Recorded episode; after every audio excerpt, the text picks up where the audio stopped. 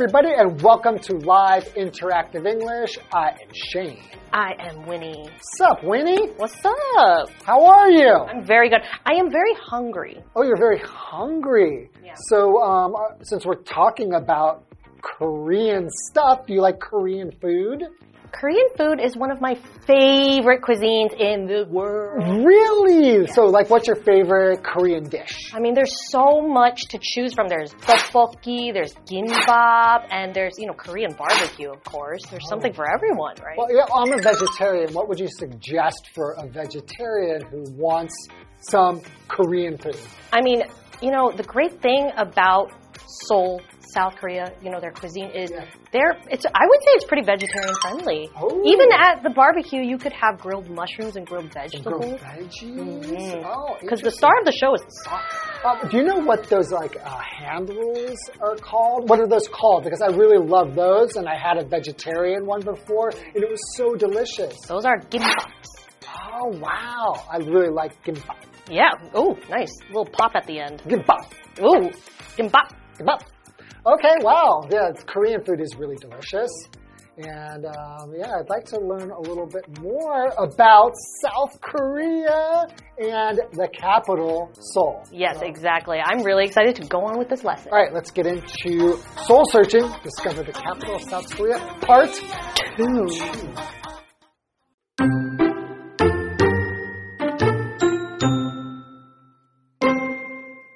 After you get a feel for the capital's past, you can get familiar with its present. Head to the 236 meter tall N Seoul Tower on top of Namsan Mountain for a 360 degree bird's eye view of the city. If you're feeling more daring, you can take in the view from Seoul Sky. There you'll find the world's highest glass floored observation deck. Another record setting place is the largest underground shopping center in Asia, COEX Mall. With over 250 stores and 800 restaurants, this giant complex is the perfect place to pick up the latest Korean fashions and try local foods. You can even catch a hologram K pop concert, check out an aquarium, or visit the Kimchi Museum all without leaving the building.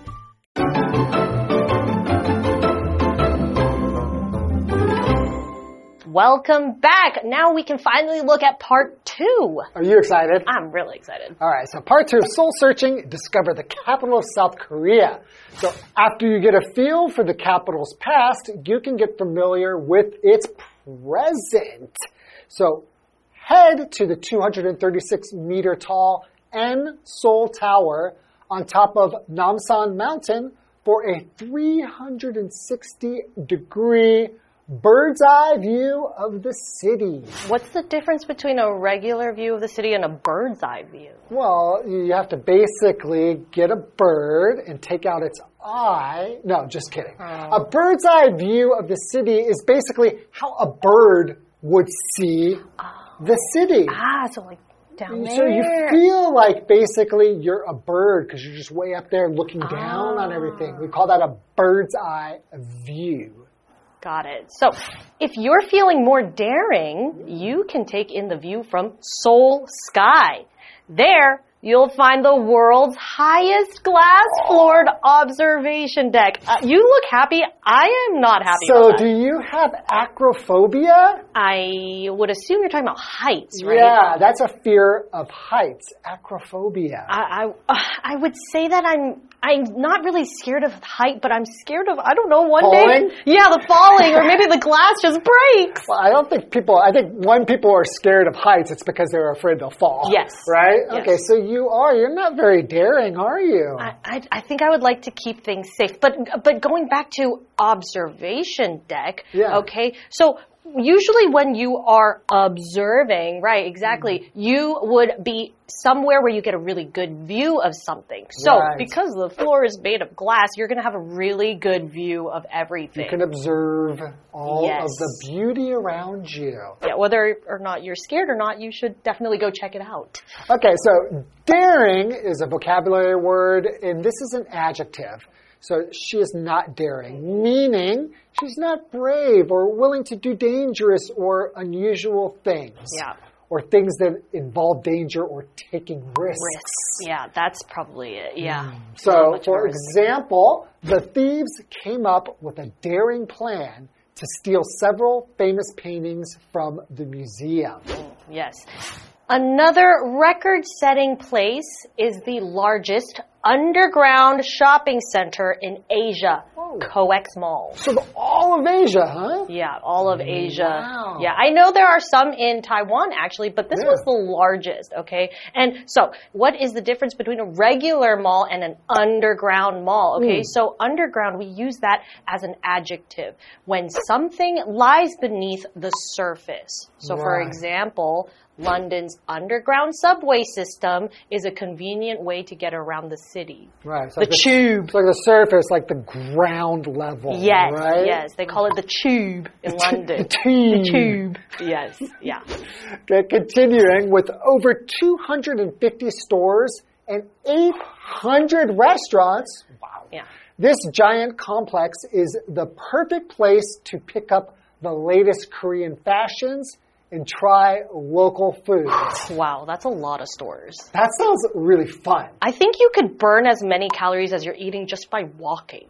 Yeah. Speaking- 800 That's crazy. restaurants. That's insane. So, speaking of foods, just now that we were saying, Yeah. uh, you can finally check all of the Korean foods you've never tried in one place. Like, definitely, if I were to go to Seoul, this would probably Yeah. be like my first stop. Priority. Right? Yeah. I could get all the fashions. Like, what fashion is a noun here, right? And it means popular style of clothes, hair, etc.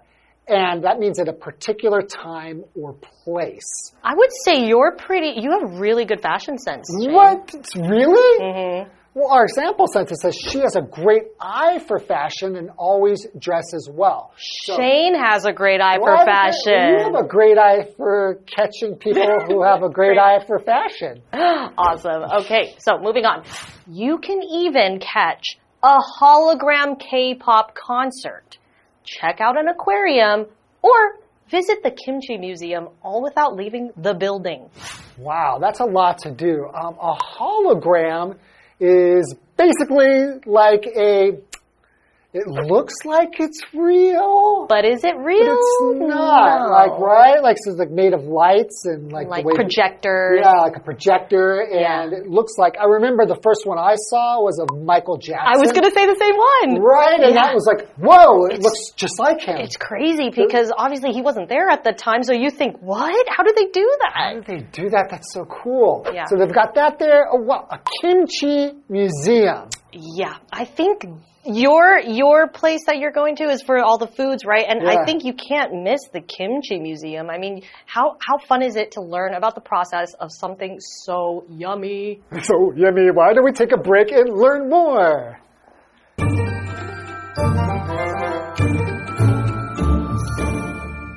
Hello，大家好，我是 Hanny。在第一天的课程中，我们有去首尔的宫殿，还有去北村韩屋村租韩服自拍。那么接着就要前往位于南山山顶的首尔塔。来到这边啊，你可以三百六十度鸟瞰整个城市。如果你的胆子更大一点，可以从这个乐天世界塔来欣赏风景。这边有世界最高的玻璃地板观景台，诶，一想到那个玻璃地板，哇，整个双脚都在发抖了。好，我们来看一下下 daring daring 就可以形容大胆的、勇于冒险的。那么老师们刚刚提到这个 acrophobia。A C R O P H O B I A，acrophobia 就是惧高症。我们也顺便学一下 shiver 这个字，S H I V E R，shiver 可以指打颤、发抖。好，那么下一站来到亚洲最大的地下购物中心，这个 C O E X 商场 COEX。那这个巨大的复合设施拥有超过两百五十间商店，还有八百间餐厅，是购买最新韩国流行款式，还有品尝当地美食的最佳去处。那在这边呢，你甚至可以看到这个全向投影的韩国流行乐演唱会哦。文中我们用到 hologram 这个字，hologram 就是全向投影或是全息图。这时候老师们就有提到 projector，就是 project 这个字变成动词念 project，后面加 or，那就是投影机。再看到单字 underground，它是形容词，形容地下的、地底的。那么 fashion 它表示潮流、时尚或是流行款式。那这边一个重点，我们进入文法时间。好，这边我们来学习 pick up 的不同意思。pick up 有很多意思哦。那我们以下介绍两种常见用法。第一种是指购买，购买某事物，像 Can you pick up dinner on your way home？你在回家路上可以买个晚餐吗？那第二个意思是指接或者是载，像我们去接乘客、载人的意思。I'll pick you up at your hotel at seven。我七点会去饭店接你。好，接话课文中。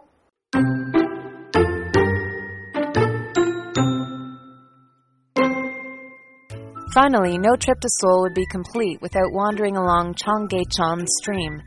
Winter is an especially great time to visit because that's when the Seoul Lantern Festival is held. Thousands of colorful lights turn the stream into a wonderland that captures the magic of the city. It's a memory that you're sure to hold on to for years to come.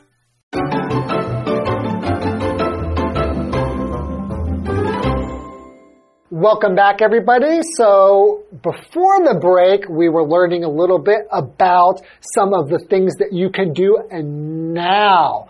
Uh, not the traditional stuff, but the things that are modern and cool. Like you can go up on the N Seoul Tower if you're not afraid of Yeah. heights. Mm -hmm. Or even more challenging would be the Seoul sky. Just shivering.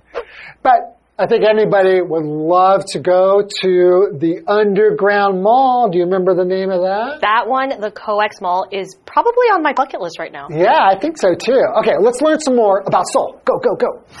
Finally, no trip to Seoul would be complete without wandering along Cheonggyecheon Stream.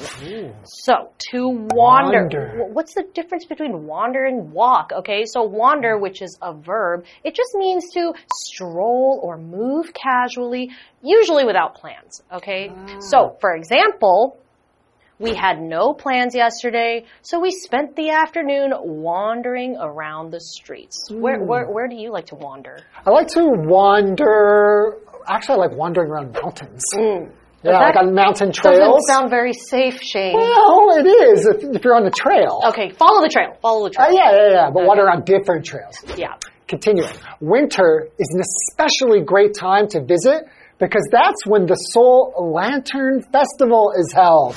I love a good lantern festival. I lantern love festival. a good lantern, yeah. And I love how in Asia there are so many different types of lanterns. So I would love to see the Seoul Lantern Festival. Okay, let's learn more about it. Come on.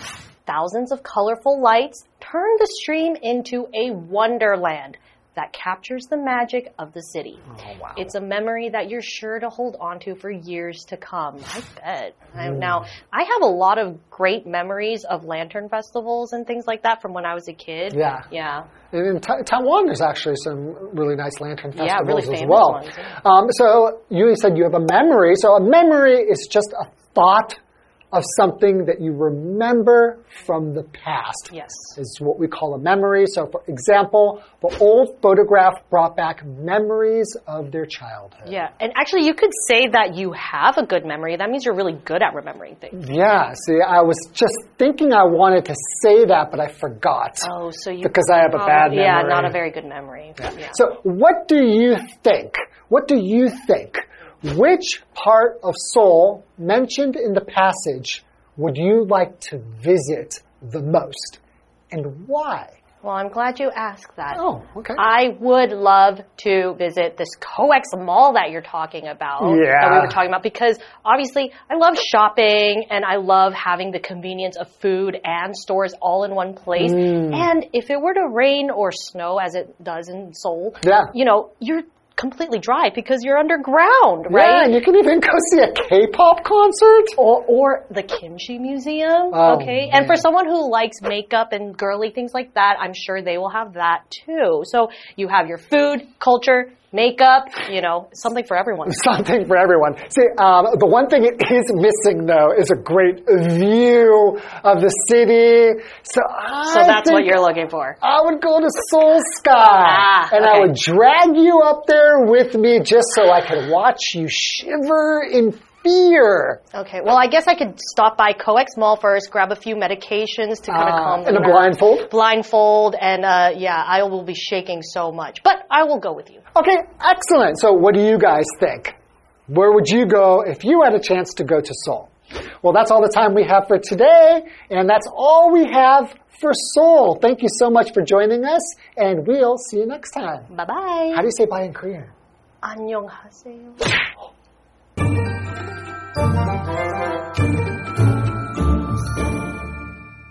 好，课文最后提到，到首尔旅行一定要沿着清溪川漫步。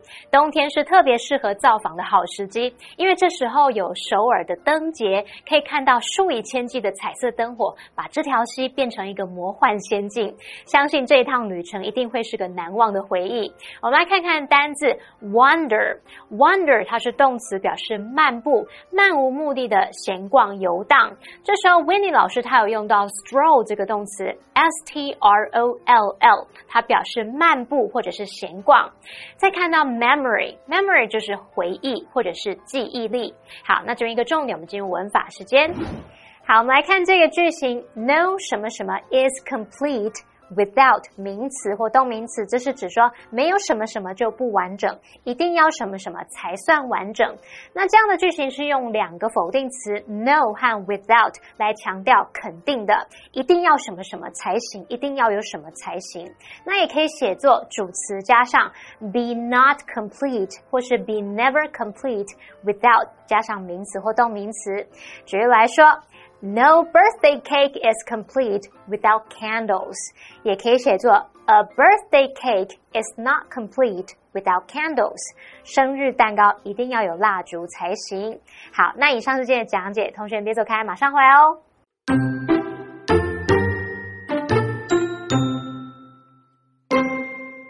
After you get a feel for the capital's past, you can get familiar with its present. Head to the 236 meter tall N Seoul Tower on top of Namsan Mountain for a 360 degree bird's eye view of the city. If you're feeling more daring, you can take in the view from Seoul Sky. There you'll find the world's highest glass floored observation deck. Another record setting place is the largest underground shopping center in Asia, COEX Mall. With over 250 stores and 800 restaurants, this giant complex is the perfect place to pick up the latest Korean fashions and try local foods. You can even catch a hologram K pop concert, check out an aquarium, or visit the Kimchi Museum all without leaving the building. Finally, no trip to Seoul would be complete without wandering along Cheonggyecheon Stream. Winter is an especially great time to visit because that's when the Seoul Lantern Festival is held. Thousands of colorful lights turn the stream into a wonderland that captures the magic of the city. It's a memory that you're sure to hold on to for years to come. Hey, hey, hey, it's Kiwi on the street. I'm Kiki. And I'm Winnie. Say, Kiki, if I were a tourist coming to Taiwan and I wanted to say, Excuse me, can I use the bathroom? How would I say that? 呃，不好意思，请问我可以借用一下这个厕所吗？ Ah, okay. But I think it's important for us to practice Chinese to English translation. That's right. So today, let's practice some English translations. Let's go. 好，那通常我们会遇到很多外国人，他们可能需要帮忙，Help me, I'm lost。那你会不会 回答他们？会哦。OK，看看我那真诚的眼神。所以你会帮他们。对，我会给他 Google Map，然后告诉他怎么走。Oh, okay, well, I'm going to test you then. Okay, so，请问捷运站在哪里我可以呃，Where is the MRT metro station? Okay, very Because good. like in in Thailand we also call BTS. So like I was confused. Can you tell me where's the MRT station? Very good. Can you tell me where the MRT station is? Uh, where is the MRT station? Where is the MRT? Metro station. Yeah, very good. You can say MRT, but you we're just looking for the station as well. 不好意思， 我迷路了。 Sorry, I'm lost. Excuse me, I'm lost. Excuse me, I'm lost. Yes. 那我们今天学到了什么中山音的句子呢？ Today we learned some phrases in Mandarin and translated them into English, and they're all about asking for directions. So the first one is Can you tell me where the MRT station is?